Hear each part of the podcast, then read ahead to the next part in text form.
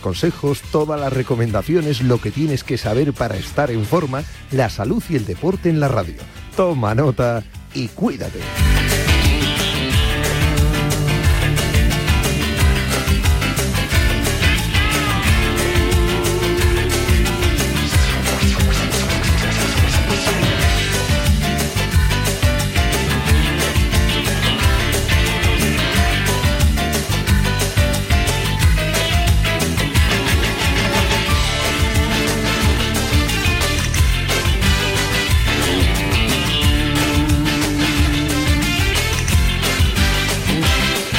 Saludos, muy buenas tardes. Hola, Ainhoa, ¿qué tal?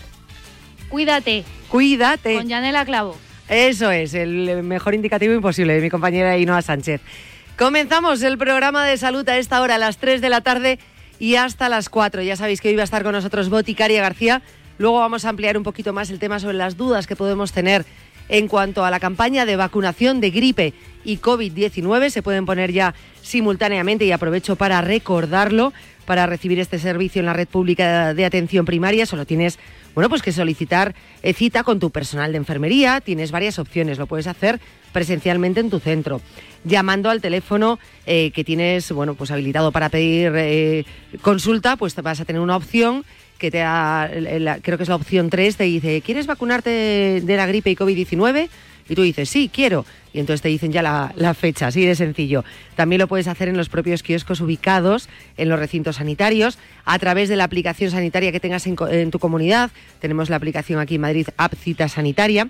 También lo puedes hacer en la web de la Comunidad de Madrid eh, y hasta el 31 de enero que está esta campaña de vacunación gripe COVID-19, campaña de vacunación eh, mm, simultánea. Es muy, muy sencillo. Siempre os recomiendo, bueno, pues si queréis echar un vistazo a la web de la Comunidad de Madrid, porque aparte resuelven dudas y viene todo muy, muy bien explicado. Eh, bien, hoy voy muy rápido porque tenemos muchas cosas que contar. Ya sabéis que tenemos tenis en directo, así que voy a saludar ya a mi compañero Escarabajano, José Luis Escarabajano, segunda oportunidad en la ATP Finals para Carlos Alcaraz, que está jugando ya mismo y que es un partido pues muy decisivo para él y también para su contrincante.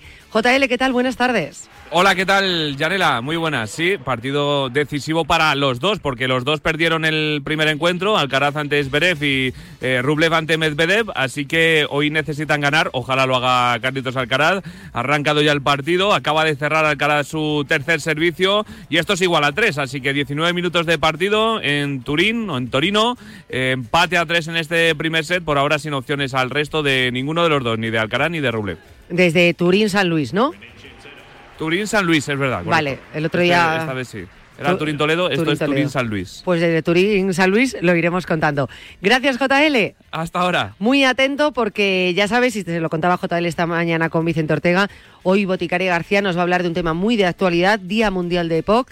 Vamos a hablar sobre esta enfermedad en los próximos minutos. Comenzamos los contenidos de Cuídate. El deporte es nuestro.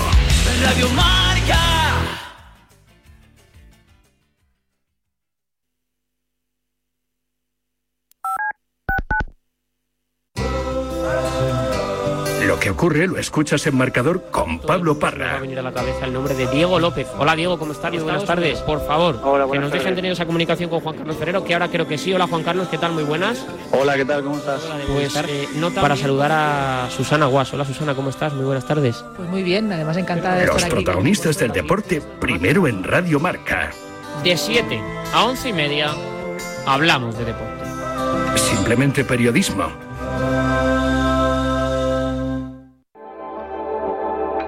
Si lo que te separa del universo digital de tus hijos son puertas que todavía están cerradas, ¿cuántas estás abriendo? El universo digital de tus hijos e hijas es todo un mundo. Más puertas abres, más lo entiendes. Descubre cómo en FAD.es. ¿Te has quedado dormido y no has escuchado la tribu de Radio Marca por la mañana? No te preocupes, ya sabes que en la aplicación de Radio Marca tienes todos los podcasts disponibles para escucharlos cuando y como quieras. Tú decides cuándo quieres escuchar la radio del deporte.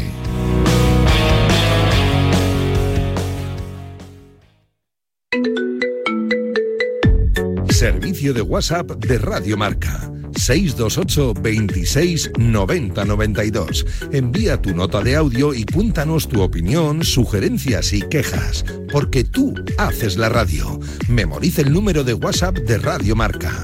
628 26 90 92. Participa en la radio del deporte.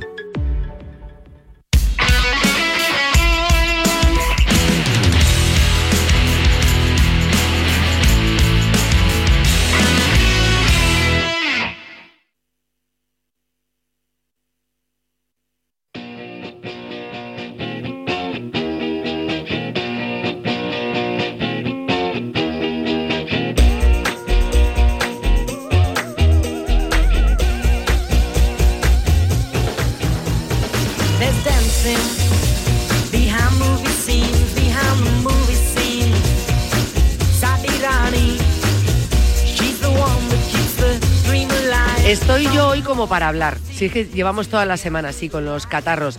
Me decía Boti antes de empezar el programa, pues escucha, entre los catarros, los cambios de temperatura y la gastroenteritis que hay por ahí, a mí no me ha tocado gastroenteritis. Ya sabéis que a mí esto de las gastroenteritis me, me da mucho pánico. Digo, prefiero ir al dentista, que ya es decir, porque yo lo del dentista no lo soporto, antes que una gastroenteritis. Pero no, tengo todos los virus aquí metidos. No salgo de una y me meto en otra. A mí los cambios de temperatura no me vienen bien. Boticaria García, buenos días. Buenos días, ¿cómo estás? Pues mira, pues taponada. Tengo todos los mocos de la región de la Comunidad de Madrid, vamos a decir. Todos para ti, todos para ti. Pues no me pases ninguno, ¿eh? Sigue quedándotelos tú, que ya los tienes tú ahí bien, les cuida, les das cariño y los demás tranquilos. Yo creo que están muy a gusto y calentitos dentro de mi cuerpo. Han dicho, yo no salgo. Yo, no es putes que yo no salgo. No es putes que no salgo, me encanta. Sí, sí, no es putes que no salgo. Madre mía. ¡Ay, Dios! No me extraña, ahora estamos con lo del famoso verano de San Martín y estas cosas. A mí lo de los veranillos tardíos no me gusta.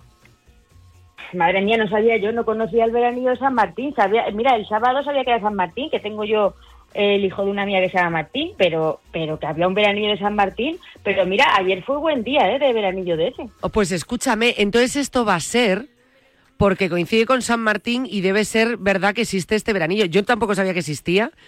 O fue eh, casualidad este año, que también puede ser, ¿eh? En el telediario ponía venido el veranillo de San Martín y yo dije, ah, pues esto está instaurado ya desde hace un porrón de años. Pero no nos eh, habíamos enterado. Ah, igual fue una broma que nos hizo alguien ahí y nos lo hemos creído, ¿eh? También es cierto. Lo que pasa es que como lo, dicen en el telediario, pues dices... Pues, ya pues te lo crees. Claro, la ironía en el telediario no la pillas. te lo crees y punto. Esto es lo que te suelen decir, ¿no? En el telediario te lo crees y ya está. Lo ya que te cuentas es... Pues a mí estos veranillos no. A mí en, noviembre que no me vengan con sustos. No me gusta nada. Eh, bueno, pero esto, esto de los resfriados es normal ahora. Es normal, sí, es normal, totalmente normal y, hay que recordar a la gente, aunque lo vamos a recordar en la sesión, que se puede ir a vacunar. De hecho, que se debe ir a vacunar si no lo ha hecho todavía. Pues sí. gripe, eh, hay que prevenirla. Llevamos, pues fíjate, desde octubre con la campaña de vacunación, aquí lo recordamos diariamente, diariamente y hasta el 31 de enero creo que está la campaña de vacunación, o sea que venga, que hay que ponerse las pilitas. Yo todavía no me he vacunado, ¿eh? Sí, y además es que es muy importante porque no solo para la gripe en sí, sino que está muy relacionado con el tema del que vamos a hablar hoy, porque prevenir la gripe puede ayudar a prevenir también o a que no se exacerben algunos síntomas de otras enfermedades. O sea que ese pinchacito de nada, no sabemos todas las ventajas y todos los beneficios que tiene para nosotros y para el resto. Pues fíjate, además, eh, lo dices tú ahora, eh, el tema que tratamos hoy, que precisamente es su Día Mundial, vamos a hablar de EPOC, eh, una enfermedad, enfermedad bastante complicada con las vías respiratorias, que es verdad que la gripe, pues oye, no había caído yo en eso de los síntomas del EPOC que se puedan agravar con la, con la gripe. De hecho, me parece el día perfecto para hablar de esta enfermedad. Sí, porque es el tercer miércoles de noviembre. Eh, es, gracioso porque siempre normalmente hay un día que dice, tal día es el día de tal. Este es el tercer miércoles de noviembre. Entonces el año pasado cayó en 16, este año cae en 15. Entonces, bueno, pues es un buen día porque ese, esa época, que dices eso, que es época que suena como a futurista, incluso, ¿no? El, nombre, ¿eso es? Bueno, pues EPOC es enfermedad pulmonar obstructiva crónica. Eso ya nos suena un poco más regular, esas son las siglas, pero a pesar de que ese nombre no nos guste mucho, hay que empezar con muy buenas noticias, porque es una enfermedad respiratoria que se puede prevenir y que se puede tratar, que otras cosas de las que hablamos aquí, Yane, es difícil tratarlas o es más difícil prevenirlas porque son hereditarias, porque realmente hay unos condicionantes. Aquí tenemos mucho que decir. ¿En qué consiste esto? Pues que está un poco así como estás tú, eh, con una obstrucción de las vías respiratorias, pero de manera permanente. Se dificulta que entre y que salga que entre y salga el aire, y hay pues unos síntomas respiratorios crónicos que imagínate que como estás tú ahora, pues que te falta un poco el aire, que tienes tos, que tienes flemas. Bueno, pues los pacientes que tienen EPOC tienen esto, pero de manera constante es, bastante complicado, pues, pues lo dicho, pues fíjate tú simplemente con un simple resfriado y estos síntomas, si lo perduras en el tiempo cuando es tan, desagradable, incómodo, incapacitante. Me ha sorprendido mucho lo que has dicho, alguna vez hemos mencionado el EPOC aquí en el programa eh, y de hecho hablaremos de ello, eh, que se pueda prevenir. Eh, una enfermedad de la que se habla mucho, yo no sé si porque es muy frecuente o no. Pues mira, el nombre es raro, a veces no se oye tanto, pero tener EPOC no es nada raro se calcula que más o menos una de cada diez personas en el mundo tiene EPOC, ¿vale? O sea, de cada diez personas que conoces, una eh, lo tiene.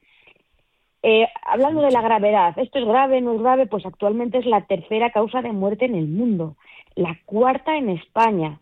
Y un dato que no te va a gustar. Más o menos el 75% de los pacientes no están diagnosticados. Uf, es, muchísima la incidencia y muchísimo el no diagnóstico.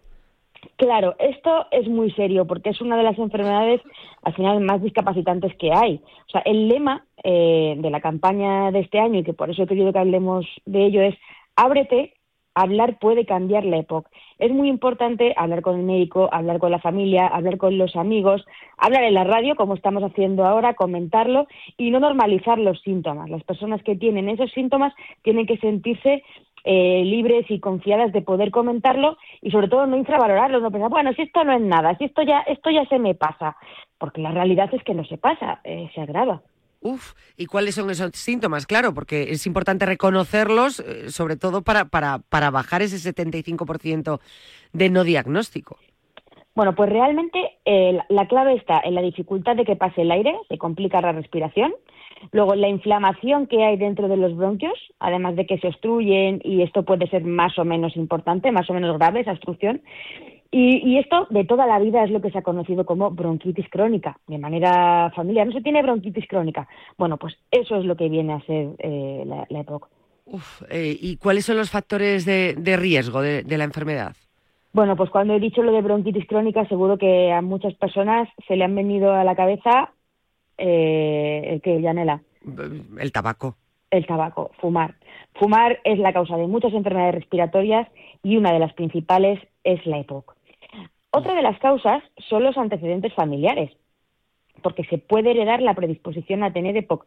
Hay un déficit hereditario de, vamos a decir, se llama alfa-1 antitripsina y está relacionado con la EPOC, ¿vale? O sea que esto también viene un poco de cuna. Luego, obviamente, siempre sabemos que está esa, esa predisposición y sabes que a mí me gusta decir que, que, bueno, pues que los genes cargan el arma y los hábitos disparan el gatillo.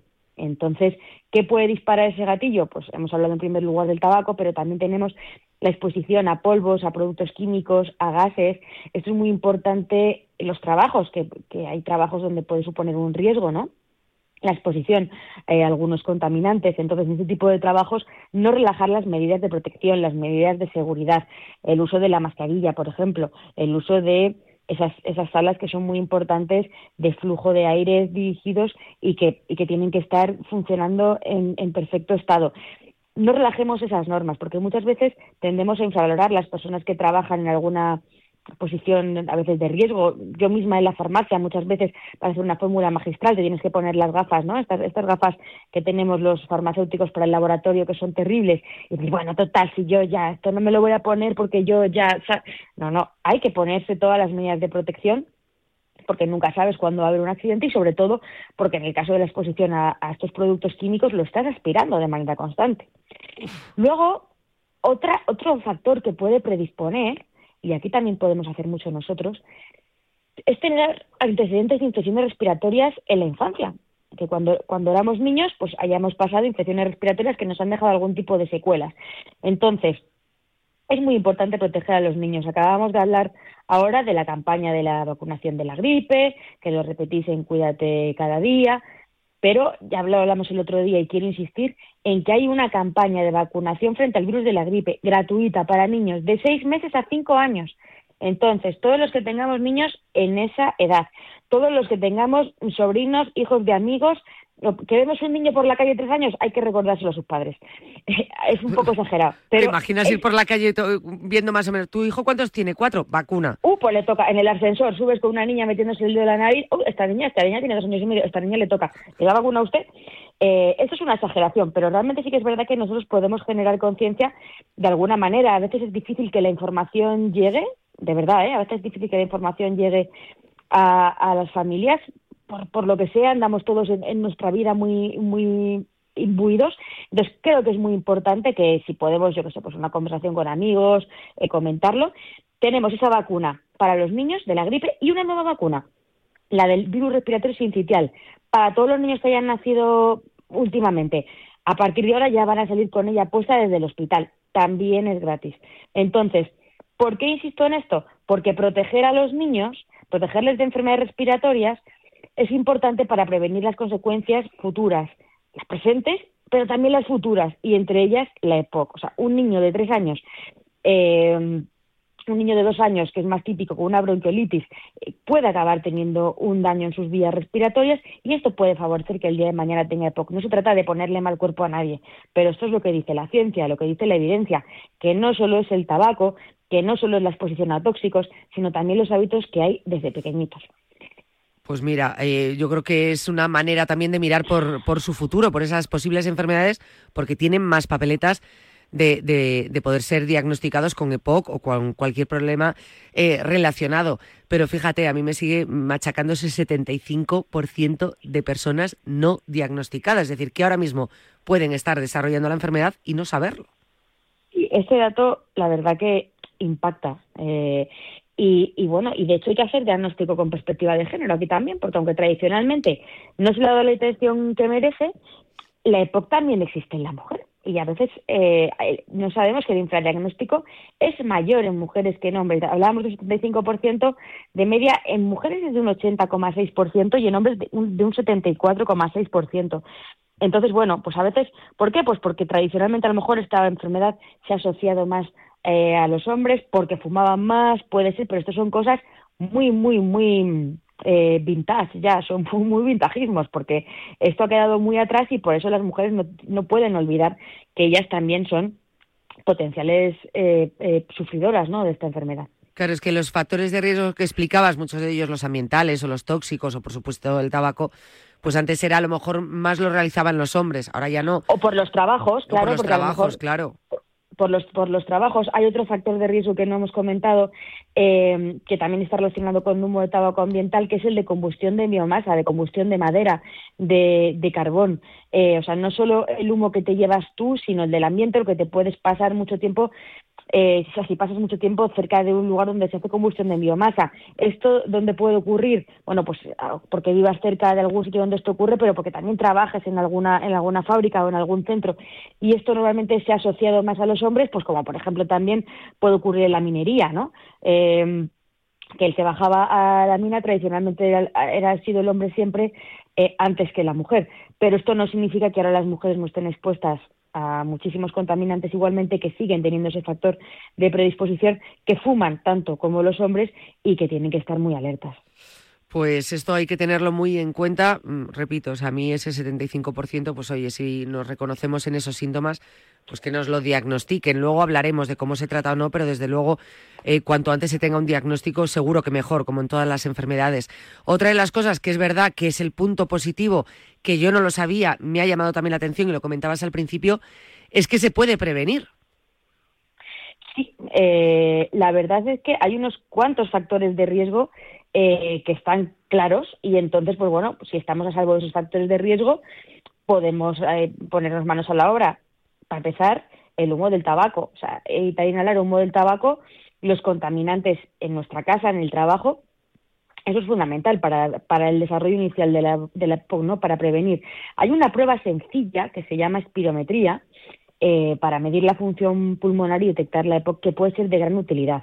Entonces, es una, es una prueba que, bueno, pues, la, pues se le puede hacer a cualquier persona que tenga mm, problemas respiratorios y creo que es muy interesante para que luego, si quieres, eh, hablamos un poco, un poco más de ella en detalle. Pues sí, desde luego, eh, porque si es sencilla, oye, pues será una, una forma también de, conseguir ese, ese, diagnóstico. En cuanto al tratamiento, ¿cuál, cuál, ¿en qué consiste? ¿Cuál es el tratamiento de, de la EPOC? Bueno, pues este es un tema muy importante porque al final tiene que ser el médico el que haga una revisión, una evaluación que sea muy cuidadosa, que sea muy completa, que valore todos los condicionantes, Sí sabemos que hay posibilidad de controlar la EPOC, de aliviar los síntomas, de disminuir la frecuencia, la gravedad de las exacerbaciones, ¿no? O sea, de estas, eh, digamos, eh, crisis, por llamarlo de alguna manera, o cuando, bueno, cuando, cuando no puedes más, cuando se hace, cuando se dificulta más, ¿no? Llevar, a cabo la vida cotidiana eh, y de aumentar también esa tolerancia al ejercicio. Entonces, hay que saber que a los pacientes que tienen niveles bajos de oxígeno se les puede a veces suministrar oxígeno eh, adicional, pero realmente este, este, esta valoración corresponde hacerla al médico. La buena noticia y lo que tiene que saber la gente es que acudiendo al médico en busca de su tratamiento, de esa anamnesis, de esa, de esa valoración, pues es muy probable que pueda controlarla y pueda aliviar los síntomas. Pero, para empezar, los que fuman, que eviten eh, fumar. Yo sé que esto suena muy fácil, pero no por ello hay que evitar, o sea, hay que dejar de decirlo. Y luego, pues otros posibles contaminantes que te pueda haber eh, en el lugar de trabajo o en, casa, bueno, pues esto hay que, hay que valorarlo también cuidadosamente, pero que nadie deje de ir al médico ante estos síntomas que nos llaman la atención y que dices, pues es que yo, es que no puedo hacer vida normal. Es que, de verdad, o sea, yo he conocido a alguna persona con, con EPOC y es, es es muy complicado. ¿eh? ¿eh? yo no sé, claro, porque estoy hablando de poco, los dos casos que me vienen a la cabeza con los que tuve más relación es de, hace años, ¿no? Desde luego todo esto va, va, cambiando. No sé si con el tratamiento, con ese diagnóstico, eh, se puede llegar a recuperar un poquito todo lo perdido, ¿no? O como estábamos antes. Bueno, pues es una rehabilitación pulmonar, ¿no? Hay un, hay un programa de tratamiento individualizado que hay estrategias eh, para manejar la EPOC, para aumentar la calidad de vida. ¿Y en qué consiste estas, estas estrategias? Bueno, pues eh, al final son estrategias de respiración, técnicas de conservación de energía, incluso consejo nutricional. Luego hay síntomas comunes del día a día como la tos, eh, que a lo mejor el médico pues puede pautar algo, esto hay que valorarlo. Lo fundamental es consultar con el médico, ¿no? Porque realmente hay muchas estrategias eh, que obviamente eh, tienen que ser pautadas y tienen que ser guiadas que nos pueden ayudar. Pues desde luego, que nos diagnostiquen, que nos traten y que luego pues eh, haber esa rehabilitación, también dependiendo del estadio en el que esté, ¿no? Supongo el desarrollo de la enfermedad en, cada uno, en cada individuo, por eso será más personalizado. Y es el único, el único, el médico, el que nos, nos puede ayudar. El consejo está claro si hablamos de POC eh, de cara a los oyentes. Sí, vamos a ver. Esto es eh, muy importante porque, bueno, eh, realmente yo creo que el, mejor consejo que se puede dar para evitar la época es dejar de fumar. esta es la regla número uno, pero también hay cosas a las que no damos importancia y voy a volver al tema de la gripe porque lo infravaloramos siempre, parece una enfermedad menor, la etiqueta de menor a mí no me gusta nada porque puede causar estos problemas graves en personas con, con EPOC. Entonces, bueno, esta, esta vacunación mucha gente la deja muchas veces para personas de riesgo, que es verdad que las personas de riesgo son las que la tienen incluida y se la van a poner mal llamado también gratis, pero realmente está recomendada para todos, cualquier persona se va a ver eh, beneficiada. Así que bueno, dejar de fumar eh, fundamental y ya sabemos que la mejor prevención en materias de infecciones respiratorias, igual que ocurrido con el COVID, la mejor prevención siempre, además de obviamente llevar un buen estilo de vida, eh, cuidar la alimentación, eh, que esta semana, el, lunes, ha sido el día de la dieta mediterránea, eh, podemos dedicar un, un detallico, pero realmente, realmente, realmente la mejor prevención en este caso son las vacunas, siempre. Siempre, desde luego. Eh, en cuanto a dejar de fumar, es verdad que es muy complicado, pero también es verdad que ahora cada vez hay más medicamentos que te pueden ayudar a ello, porque muchas veces, oye, no es fácil decir, bueno, pues deja de fumar, ya no fumes más mañana. Entendemos cuál es la situación, pero bueno, pudiendo ir a, tu médico de cabecera explicándole la situación, haciendo ese famoso test para ver el grado de adicción, que al final un fumador siempre tiene un grado elevado de adicción, bueno, pues te puede ayudar con, con, esa medicación y luego con ese apoyo psicológico que cada uno necesite, ¿no? Si no se encuentra fuerte para, para conseguirlo. Eh, hablabas antes de los síntomas, síntomas, bueno, pues muy generales, eh, obviamente que tenemos que identificar y conocer. Pero claro, yo mismo, una persona que ahora no esté escuchando, que diga, bueno, vale, pero es que una tos, una pequeña bronquitis o, o muy recurrente, yo no sé si hay algo claro que podamos decir a los oyentes que, que diga, mira, estos síntomas te pueden ayudar a identificar prácticamente según un EPOC o bueno, o, por lo menos te, pueden hacer indicar de vete al médico que, aquí puede ocurrir algo. Bueno, pues vamos a ver los síntomas, casi de alerta, de decir, uy, tengo aquí, me saltan las alarmas, eh, lo que estoy viendo por ahí, tos, eh, dificultad para respirar, sibilancias, esos silbidos, esos pitidos en el pecho, opresión o pesadez en el pecho, ¿no? que te oprime el pecho, o sea, todos esos síntomas relacionados con la presión en el pecho, con los pitidos, sibilancias, tos y dificultad para respirar. En casos más avanzados vas a notar una limitación en tu, en tu actividad habitual. Eh, claro, tú vas a intentar, no sé, subir las escaleras y no vas a poder. Eh, también va a haber un mayor riesgo de infecciones pulmonares eh, como gripe, neumonía, que pueden provocar brotes o exacerbaciones de la EPOC. Entonces tú vas a ver cómo tu calidad de vida disminuye.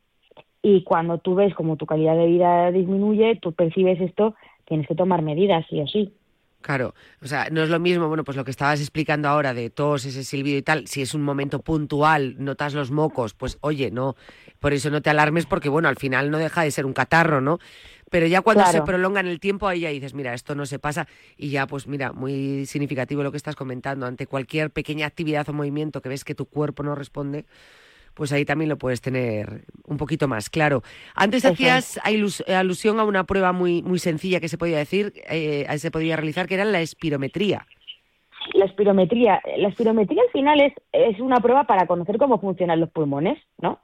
Eh, igual que tenemos, pues, no lo sé, cuando, cuando vas al, al bueno, te, te ocultan, ¿no? Para ver los latidos del corazón y todo el mundo conoce eh, muy bien cómo es ese, cómo es el o cuando vas al oculista y entonces te pone el aparato, esas gafas eh, delante y entonces ves cómo tienes el ojo, o cuando tienes el aparatito del otorrino, bueno, pues hay una prueba que es la de los pulmones. Es una prueba que sirve para para ver cómo funcionan, para ver la capacidad que tienen y para ver si hay dificultad en que entre y salga el aire a través de los bronquios y consiste en soplar a través de una boquilla, como cuando te hacen un, esos test de que tienes que soplar, que todos sabemos cuáles son, bueno, pues tú soplas a través de una boquilla, esa boquilla está conectada a un aparato y el aparato al ordenador. El aparato se llama espirómetro y mide la cantidad de aire que sale de los pulmones, la fuerza y la velocidad con la que lo hace. Ah, vale, o sea que es muy sencillito, o sea, no, no, yo creo que no implica nada. Bueno, pues ante la duda, pues sí se puede hacer uno esa prueba. No sé si, claro, tienes que ir con esos síntomas para que te la pidan o, en qué momento, eh, pues el médico puede decir, venga, vamos a hacer una espirometría. Bueno, pues eh, realmente eh, pacientes a los que les falta el aire cuando hacen ejercicio o en reposo, lo que estábamos diciendo, cuando ya lo que te ocurre ya es un poco incapacitante con la vida, ¿no? O sea, dices, uy, es que estoy en reposo y me cuesta respirar, es que simplemente he subido unas escaleras y no puedo con más. Personas que cogen catarros con mucha frecuencia, también, porque hemos dicho que, bueno, pues eh, tienes más predisposición y esto puede agravar una cosa con, con la otra. Personas que tienen tos, pitos, expectoración crónica, la gente que ha todo y con el pitido, eh, con la tos, bueno, pues eso puede ser unos signos para que el médico diga, uy, vamos a ver, hacer una espirometría, a ver cómo va la cosa. Personas con enfermedades generalizadas, pues varios órganos que pueden afectar al pulmón. Personas con asma y con EPOC, para ver si responden bien al tratamiento con medicinas que abren los bronquios. Se pueden hacer eh, test con broncodilatadores. También se puede solicitar antes de una operación para ver, bueno, pues a lo mejor es una operación eh, bueno, de, cierto nivel y queremos ver, en los médicos quieren valorar cuál es la capacidad pulmonar de la persona que van a operar para ver cómo puede resistir ante, bueno, pues alguna posible contingencia. Eh, y personas que tienen muchos glóbulos rojos, se llama poliglobulia, para ver si hay algún problema pulmonar. Entonces, sí, poliglobulia se llama. Que realmente esto es algo que va a valorar el médico, pero lo que nosotros nos tiene que quedar claro de todo esto es que si tenemos bueno, pues esos, esos síntomas frecuentes de tos, expectoración, pitidos, de no puedo hacer las cosas bien, pues igual es uno de los síntomas, el médico es el que lo va a valorar, pero no está de más y del paciente tiene que estar empoderado, que sepa que esas pruebas existen y que sepa que esas pruebas se pueden hacer y están a, disposición. ¿Y hay que prepararse de, de alguna forma? Pues mira, la espirometría no necesita estar en ayunas, eh, eso sí, no hay que fumar ni tomar cafeína en las horas anteriores. Nuevamente se le solicita también, si toma inhaladores, que deje de tomarlos 12 horas antes, pues para ver cuál es la situación del pulmón sin el tratamiento, ¿no? Para no enmascarar, es decir, oye, pues que estoy mejor de lo que parece porque me estoy tomando las medicinas. Eh, bueno, bueno, esto a veces no es necesario, o sea, esto lo, tiene que valorar el, médico. Eh, también el, algunas, algunos medicamentos orales pueden interferir en la prueba, entonces esto lo tiene que ver el médico. Pero en general, que no es una prueba como es un análisis de colesterol o de glucosa que tienes que ir en ayunas, o una colonoscopia que tienes que hacerte, bueno, pues unos días antes tienes que dejar aquello, la cosa limpica. No, realmente la buena noticia aquí es que la preparación es muy sencilla y que lo único que tienes que hacer es pues no haber fumado ni tomado eh, cafeína en las horas anteriores, así que fíjate que, que, sencillo. A ver, es que lo que estabas comentando, pues es, simplemente pues soplar es, es, muy sencillo. Claro, dada la sencillez, dudo mucho que haya alguna, a lo mejor, contraindicación para hacer esta prueba. No, a ver, algunas personas no la pueden hacer pues porque no pueden soplar, pues porque a lo mejor tengan problemas de coordinación o porque sean eh, personas más mayores eh, pues que tengan problemas en la boca, problemas con la dentadura, pero vamos, son casos puntuales, son problemas que tienen, pues gente que tiene un problema de, de, coordinación más generalizado, pero cualquier eh, persona eh, con buen estado general no tiene ninguna contraindicación.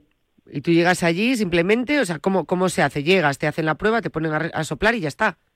Bueno, pues mira, te, sientan en una silla, no hay que llevar ropa muy ajustada al, al cuerpo, Suelen poner una pinza en la nariz para que no escape el aire y salga todo por donde tiene que salir. Se, valora bien eh, que, bueno pues que sea capaz de adaptarse bien la boquilla por donde va a soplar. Luego se le pide que llene los pulmones de aire y lo suelte en varias ocasiones. Y luego al final se le pide que pida mucho, mucho aire, que lo retenga y que lo eche ¡fum! Eh, de manera brusca por la boquilla, de manera muy rápida, mantenida, hasta que no le quede nada de aire en el pulmón.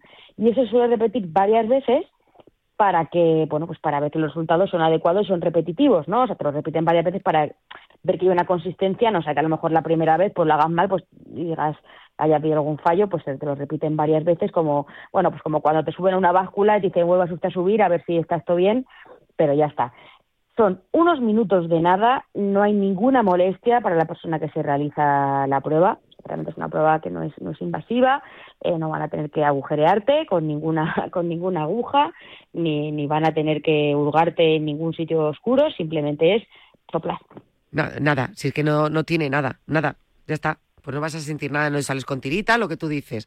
O sea, que nadie vaya con miedo ahí, bueno, es que nunca me la han hecho. Bueno, pues es que simplemente sentarte y soplar. Eh, ya está, no va a pasar nada. Como mucho a lo mejor marearte. Eso es. Te lo digo porque nosotros cuando damos aquí los cursos de comunicación y hacemos las técnicas de, respiración, algunos se marea, ¿eh? Sí, bueno, pues al final es eso, o sea, porque como tienes que coger y soltar aire en, varias ocasiones, bueno, pues te puedes marear un poco, pero esperamos que no hay que tener cuidados después ni, ni nada de nada. Tú sales de allí, te vas a trabajar o te vas al cine o te vas a lo que quieras o sea, no nada, sin ningún tipo de, problema, no es igual como otras pruebas que sales y tienes que eh, tener un reposo, o yo qué sé, pues cuando te hacen la dilatación de la pupila, que fíjate qué tontería es, pero bueno, sales de allí que, no puedes conducir, eh, una serie de precauciones, ¿no? De verdad que esto es una cosa muy sencilla, insistimos en eso porque al final el diagnóstico y poner etiqueta y poner nombre a lo que nos pasa es lo que ayuda a tratarlo, ¿no? O sea, lo, que no se sabe que existe no podemos tratarlo, con lo cual es muy importante sin generar una alarma, sin nada y obviamente teniendo en cuenta que estamos eh, a 15 de noviembre y que quien más, quien menos tiene sus moquetes colgando y su tosecilla, pero creo que todos sabemos diferenciar bien, eh, o si no se nos tiene que encender la alerta en lo que es normal o no. ¿Qué pasa? Pues que muchas veces eh, normalizamos, ¿no? Yo creo que este es el consejo con el que nos tenemos que quedar. Eh, a veces no sabemos distinguir la línea entre, entre ser hipocondríacos, ¿no? Y que todo nos parezca muchísimo y normalizar algo que no es normal. Entonces, yo creo que la clave para todo, tanto con esto como con, se me ocurre, eh, una persona que, por ejemplo, tenga unas diarreas continuas, ¿no? Hay personas que dicen, madre mía, yo es que estoy constantemente con diarreas, yo es que tengo el intestino fatal, yo es que antes no notaba, yo tengo unos gases, tengo unas molestias. Bueno, pues las personas que tengan estas cosas no, no pueden ser dejadas igual que las personas que no pueden respirar bien o que incluso notan que no duermen bien por la noche, que están tosiendo todo el rato. Esas personas eh, que su día a día notan que algo de los pulmones falla, tienen que ir al médico. Cuanto antes se prevenga y con esa espirometría, esa prueba tan sencilla, vamos a tener mucha información, eh, bueno, pues estaremos a tiempo de, poner cartas en el asunto. Esto es muy importante porque es verdad que, que siempre tenemos en la cabeza, bueno, no voy a ir para nada al médico. Bueno, que sea el médico el que te diga no, mira, ha hecho usted muy bien en venir, pero gracias a Dios no tiene nada. Eh, es, estupendo. Pero ante los síntomas, pues yo, lo que tú dices, o sea, no, no, podemos normalizar, no, yo he aprendido a vivir con ello. No, esto es normal. No, no es normal lo que te diga el médico, que es normal, pero no nosotros que no sabemos. En fin, día importante, el día de hoy, el Día Mundial de la EPOC y todo lo que hemos aprendido sobre esta enfermedad, una enfermedad que se puede prevenir eh, y sobre todo que necesita de un diagnóstico. 75% de personas sin diagnosticar. Importante ponerle nombre para poder tratarlo. Eh, Boti, muchas gracias. Un beso fuerte para todos. Aquí los mocos y yo te damos un abrazo muy fuerte y nos vemos el próximo bye, Bye, bye, bye. Un abrazo. Desde el 16 de octubre, protégete doblemente de la gripe y el COVID. Si tienes más de 60 años, perteneces a algún grupo de riesgo, eres personal sanitario o sociosanitario, pide cita en tu centro de salud o punto de vacunación. En la web de la Comunidad de Madrid encontrarás más información del plan de vacunación frente a la gripe y el COVID. Comunidad de Madrid. Las apuestas de goles llegan a Radio Marca. A la una de la madrugada llega Javi Amaro y las apuestas de goles a la sintonía de Radio Marca. 30 minutos de actualidad deportiva, consejos claves y análisis para apostar con responsabilidad y la mejor información de la mano de los mejores analistas. ¡Ven! ¡Métete debajo de mi paraguas! Siempre hay alguien que cuida de ti. En Autocontrol, anunciantes, agencias y medios, llevamos 25 años trabajando por una publicidad responsable. Campaña financiada por el Programa de Consumidores 2014-2020 de la Unión Europea. Hola Fernando, ¿me podrías ayudar con una cuña? Por supuesto, Mateo. ¿Cómo te gustaría empezar? Hola a todos. Os acordaréis que hace 10 años me diagnosticaron un cáncer infantil nada más nacer. Yo ya estoy bien, pero un montón de niños necesitan nuestra ayuda. Muy bien, Mateo. Esa parte la dices tú. ¿Algo más? Quiero que se lo digas a todo el mundo. A tus amigos, a los familiares, a los del trabajo, a tu jefe, a todo el mundo, literalmente. Tomo nota. ¿Algo más? Ya sabes que puedes venir con tu perro, a andar, ah, a correr, a lo que tú quieras. Perfecto. Me parece que no es muy necesaria mi ayuda, ¿eh? ¿Hacemos el cierre juntos? Venga. Apúntate, en carrera médula para mateo.com. ¿Hacemos equipo? El 17 de diciembre llega Quirón Prevención, la carrera de las empresas de Madrid. Y tu empresa no puede faltar. Forma tu equipo de dos, tres o cuatro integrantes con tus compañeros de trabajo y corre por el corazón financiero de Madrid. Inscripciones en carreradelasempresas.com. Patrocina Quirón Prevención. A ese dolor de espalda que no te deja hacer deporte o a ese dolor de cabeza que te hace difícil trabajar, ni agua. Ibudol, el primer ibuprofeno bebible en stick pack para aliviar el dolor. También Ibudol en comprimidos. Adultos y niños a partir de 12 años. Al dolor, Ibudol. Tenía que ser de Kern Pharma. Lea las instrucciones de este medicamento y consulte al farmacéutico.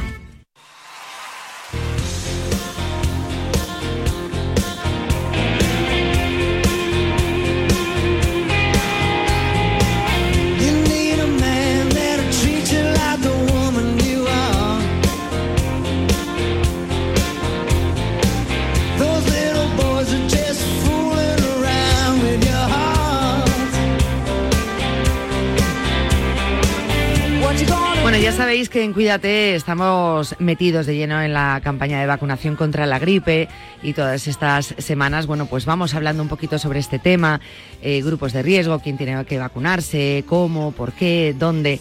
Eh, nosotros siempre te recordamos que ya puedes ponerte de manera simultánea la vacuna de la gripe y el COVID-19, se pueden hacer a la vez, de manera conjunta. Por ejemplo, centrándonos aquí en Madrid, eh, para recibir este servicio en la Red Pública de Atención Primaria, bueno, pues tenemos que solicitar cita con el personal de, enfermería. Tenemos muchas opciones, lo podemos hacer presencialmente en el centro de salud, llamando al teléfono em, que tenemos habilitado bueno, pues para pedir esa cita en los kioscos eh, ubicados en, los, recintos sanitarios. Em, tenemos también una opción dentro de la aplicación mm, cita sanitaria. Ahí también podemos solicitar esa cita en la web de la Comunidad de Madrid, donde también además tenemos un montón de información. Si queremos solventar alguna de las dudas, bueno, pues ahí eh, vamos a encontrar eh, pues absolutamente toda la información, porque ya os digo, es muy completa y está muy, muy bien. Siempre decimos lo mismo, que tenemos dudas, normal, que intentamos aquí solventarlas, pues también. Y vamos a hacerlo con Marta Molina, ya estuvimos charlando hace unas semanas con ella, subdirectora general de Prevención y Promoción de la Salud de la Dirección General de Salud Pública de la Comunidad de Madrid. Y le saludo ya, Marta, ¿qué tal? Muy buenas tardes.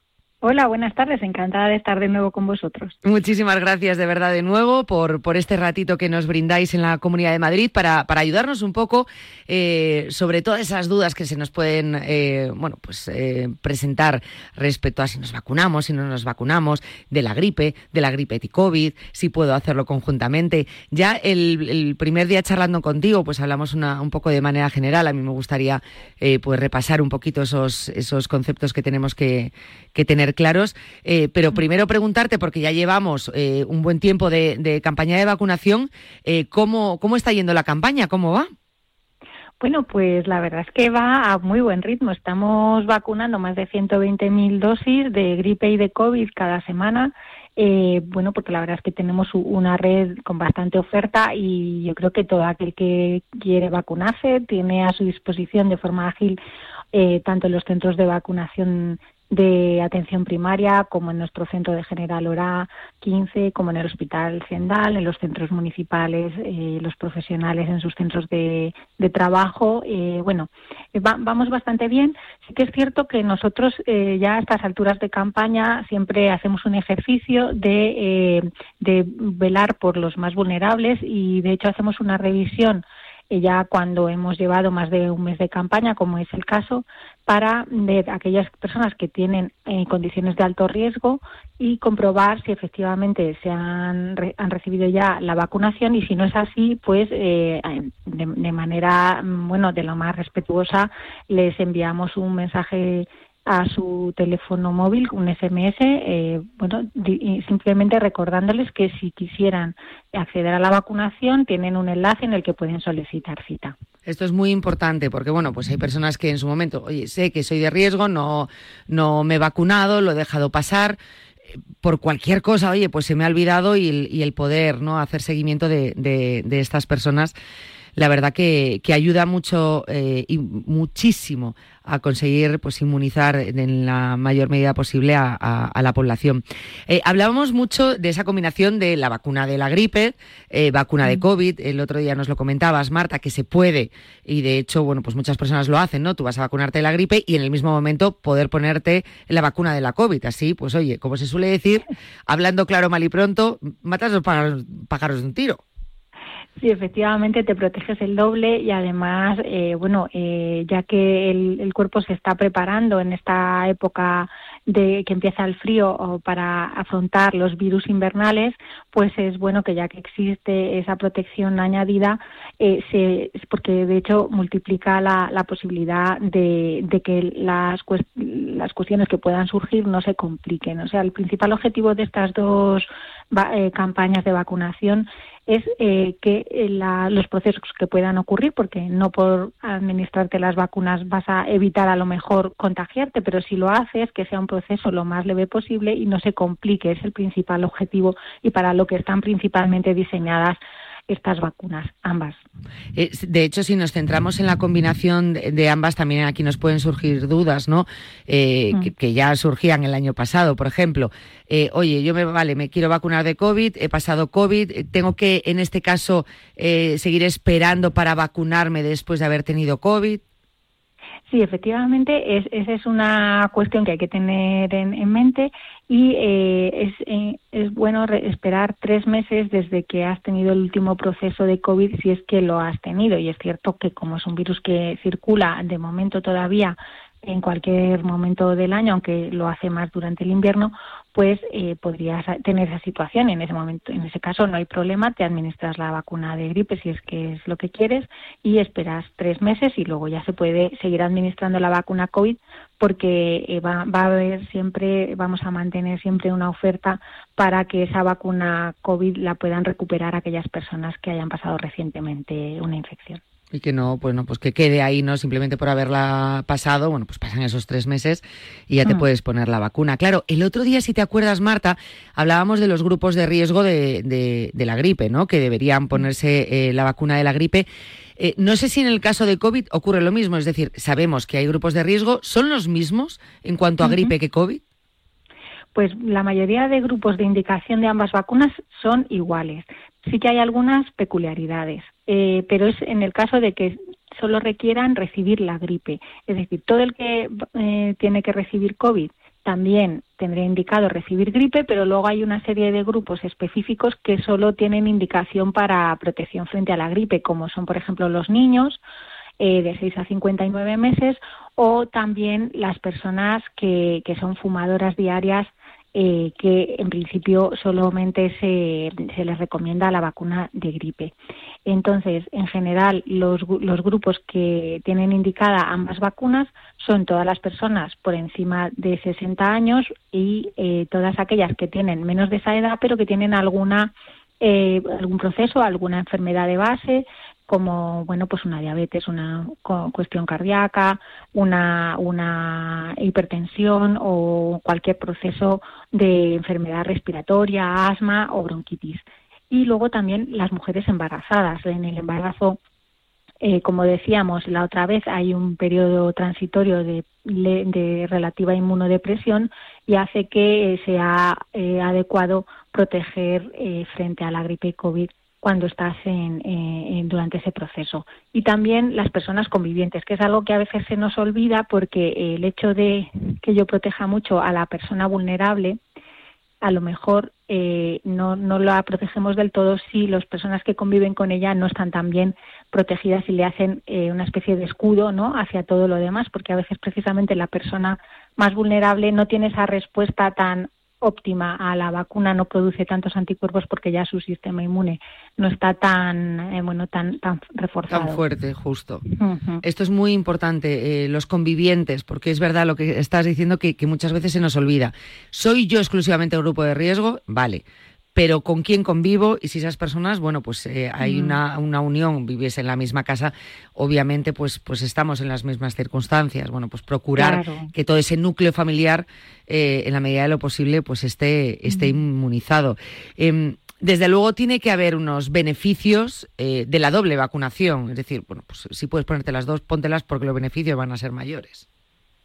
claro, y además lo que harás es que eh, también sería una pena que haber hecho el esfuerzo de acudir al centro sanitario para protegerte frente a una de las dos patologías y luego se, se complique la, la contraria, ¿no? Eh, pero bueno, en todo caso, si hay personas que no les parece o no, no, se sienten que quieren recibirla a la vez, también la pueden recibir por separado, se pueden separar un par de semanas entre ellas. y Es decir, eh, lo que nosotros siempre decimos, la, la inmunización hay que darle todas las facilidades y cualquier eh, contacto con el sistema sanitario es un buen contacto para recibir una vacuna pendiente. por lo que sea, pues oye, te sientes más cómodo de esa manera separándolas, bueno, pues hazlo. Lo importante al final volvemos a repetirlo, hasta la saciedad si hace falta, lo importante es inmunizarse. Em, claro, luego hablar, eh, porque muchas veces, ¿verdad? Y te habrá pasado cuando, cuando empiezan a llegar estos meses, se empieza a hablar de, no, este año la, gripe o la COVID va a ser más grave, es más virulenta. Eh, yo no sé si realmente es así, si se esperan a lo mejor eh, con previsión, bueno, pues que esas olas em, vayan a ser más graves, menos graves, si tenéis una estimación o si realmente, bueno, pues sea virulenta o no, mm, pues eh, eso es independiente de, la necesidad de vacunarse. Claro, bueno, la verdad es que todas las vacunas, tanto de COVID como de gripe, están adaptadas a los a las variantes de los virus que se espera que estén circulando en esta temporada. De hecho, por eso son vacunas nuevas. No hemos podido empezar el, proceso hasta que no era eh, la fecha oportuna y teníamos todas las, vacunas actualizadas, eh, eh, bueno, pues en todas las cámaras de, los 800 puntos de, administración que tenemos en, Madrid. Eh, entonces, la, la, curva, digamos, de la epidemia de gripe, la verdad es que todavía no, no ha superado el umbral epidémico, pero eso es previsible porque ya vimos el año pasado que fue una temporada de recuperación mm, respecto a las temporadas anómalas que hemos vivido durante la pandemia, pues ya el año pasado se recuperó un poco la epidemia de gripe habitual eh, un poquito alterada, retrasada. El año pasado el, pico máximo de, infección de gripe ocurrió en la primera semana de marzo, que es bastante tardío para lo que se solía ver antes de la pandemia. Entonces, este año estamos todavía expectantes para ver cuándo va a ser esa mayor circulación del virus. Pero lo que es cierto es que ya en el momento en que te administras la, dosis a partir de antes de digamos de diciembre incluso en la primera quincena de diciembre todavía es buena época para estar protegido el resto de la temporada y eh, con el COVID pasa lo mismo. Eh, es cierto que las, las olas epidémicas de, del, del virus del, SARS, del SARS-CoV-2 están siendo ya más, más suaves, no son nada comparable con las que vimos en las primeras eh, oleadas de la pandemia, pero sí que es cierto que suelen cebarse en las poblaciones más vulnerables y además sabemos que en ellas precisamente es donde más inmunidad se va perdiendo al cabo de los meses. Por eso es lo que decíamos que eh, esperar tres meses desde haber tenido la última infección, si es que ha sido así, eh, ya es un buen momento para reforzar de nuevo la inmunidad porque se ha visto que si no desciende y no se protege tanto frente a complicaciones que lo que decías también antes, que bueno, pues las personas que sean de riesgo probablemente pues a lo mejor puedan tener el sistema inmune un poquito más flojito, eh, que la vacuna le va a ayudar muchísimo, pero que a lo mejor bueno, pues hay que protegerse también y mantener una serie de medidas eh, que van a ayudar desde luego a, que la vacuna cumpla, cumpla con su, con su efecto. Eh, desde luego, claro, lo estamos dejando, Marta. Todavía puede haber alguna persona que nos esté escuchando y dice, me falta un poco más. Yo no sé cómo podríamos aconsejar a las personas que no se han vacunado que realmente por lo menos eh, sigan estas recomendaciones, se informen y terminen dando ese paso. Bueno, sobre todo es que son productos tan seguros que, que realmente eh, no, no se pierde mucho si, si dices, a mí me protegerá o no, pues a ti en concreto eh, no se puede saber si tú eres la persona exacta a la que va a evitar una complicación, porque para eso tendríamos que saber qué te ibas a complicar. Pero lo que sí que es cierto es que el balance riesgo-beneficio, y es a lo que nos dedicamos en salud pública, a todas las medidas, ver el equilibrio entre esas dos situaciones es claramente favorable al beneficio que se puede obtener. Y, bueno, eh, la verdad es que, mm, como decíamos en la, en la otra ocasión, banalizar la, la gripe y incluso llegar a banalizar el COVID, por mucho que convivamos con él, mm, tampoco es eh, una, una buena estrategia, puesto que lo que vamos a, a evitar con esta protección es que, que, bueno que quede solamente en una pequeña molestia y no llegue a ser una complicación eh, de otro tipo con un ingreso que nadie quiere. Eh, ya para terminar, Marta, mm, lo sencillo, lo fácil y la cantidad de vías que tenemos para pedir cita, eh, vuelvo a repetir, y hablabas y nos has comentado esos 800 puntos de vacunación, lo podemos hacer a través de, muchas vías, ¿no? Eh, saber en, qué centros nos podemos vacunar, qué es lo que tenemos que hacer.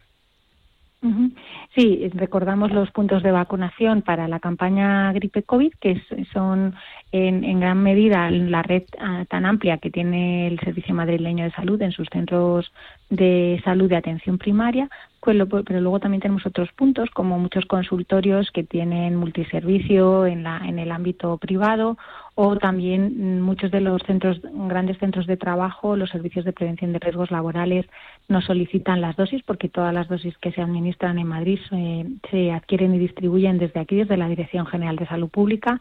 Y también, eh, por ejemplo, para profesionales sanitarios, el Colegio de Médicos colabora en la campaña, el Hospital Isabel, Enfermera Isabel Sendal eh, también colabora en este caso eh, para la administración de vacuna COVID.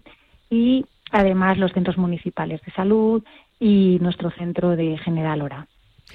Yo creo que son eh, muchísimos sitios donde podemos acudir a vacunarnos. Desde luego, por cómo pedir cita y por dónde ir a, vacunarnos no es un impedimento para conseguir inmunizar a la, a la población.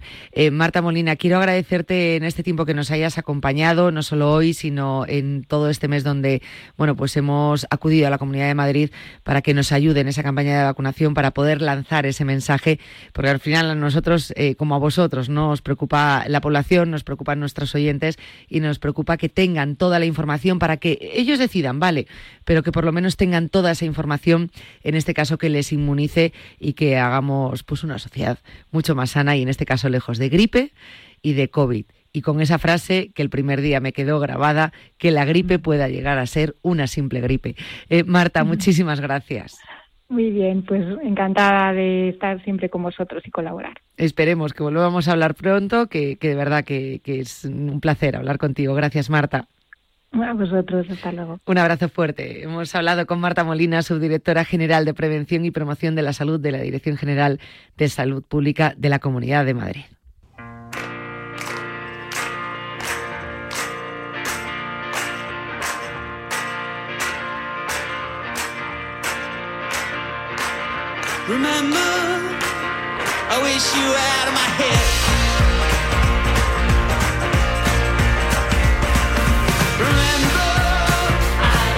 Bueno, pues ya sabéis, la campaña eh, de vacunación simultánea eh, gripe COVID-19.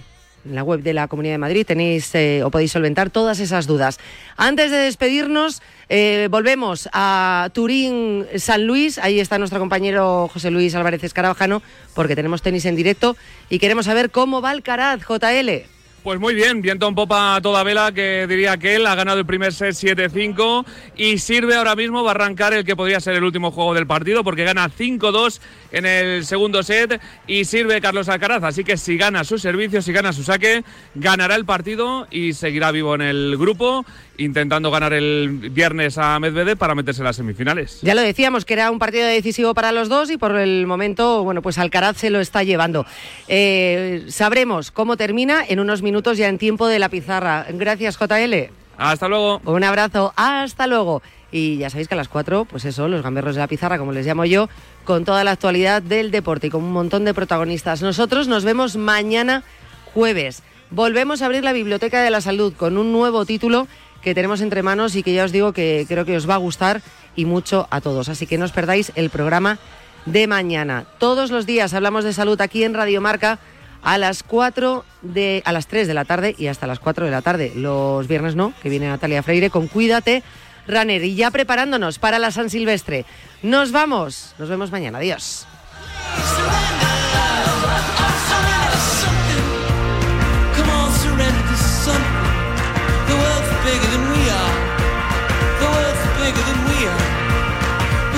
Quiero ir a Laponia. Pero hombre, si es muy pronto. Estamos en noviembre. Aunque da el parón de selecciones, más jornadas de ¿Qué has dicho de un parón? Pues que tenemos parón y puedes seguir a la selección de De La Fuente con los Pablos en marcador. Con un España-Chipre y el domingo a las 9 menos cuarto con un España-Georgia. Pues entonces voy a esperar un poco para ir a Laponia. Pero tengo que mandarle un mensaje a Rodolfo el Reno. ¡Mándaselo! Voy. Rudolf, don't cry. Wait for me. Tell Santa I'm going quick. Te sales con el inglés. ¿A que sí? El deporte es nuestro. Radio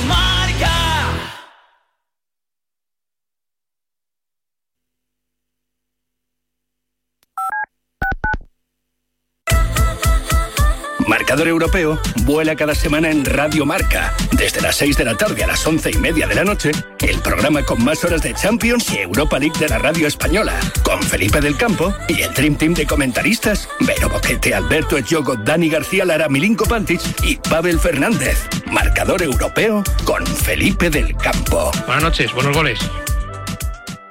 Monse, cáncer de mama, 45 años. Escúchame, cáncer. Me has cambiado la vida dos veces. La primera me pillaste desprevenida, pero uno aprende, ¿sabes? A resistir, a plantarte cara. No has acabado conmigo. Ahora me has hecho más fuerte, valorar más las pequeñas cosas. He vuelto a sonreír y confiar en la investigación. En CRIS contra el cáncer damos esperanza a miles de personas creando tratamientos innovadores para que su vida no pare. CRIS contra el cáncer. Investigamos. Ganamos. Es mi cuarto. Es mi colega. Es mi dinero. Es mi móvil. Es mi play. Es mi amiga. Es mi elección. es mi historia, es mi movida, es mi mundo, es mi futuro, es mi vida. La adolescencia de tus hijos te pondrá a prueba. Descubre cómo disfrutarla. Entra en fat.es. Despierta, San Francisco. ¿Cómo? ¡Que despiertes, hombre! Que de 10 a 11 en Radio Marca todas las mañanas tienes a David Sánchez pinchando con todos los bufanderos. Discoteca Maracaibo, todo lo que puedas imaginar y mucho más. Despierta San Francisco. De lunes a viernes de 10 a 11 en Radio Marca. Sintoniza tu pasión con las voces del deporte.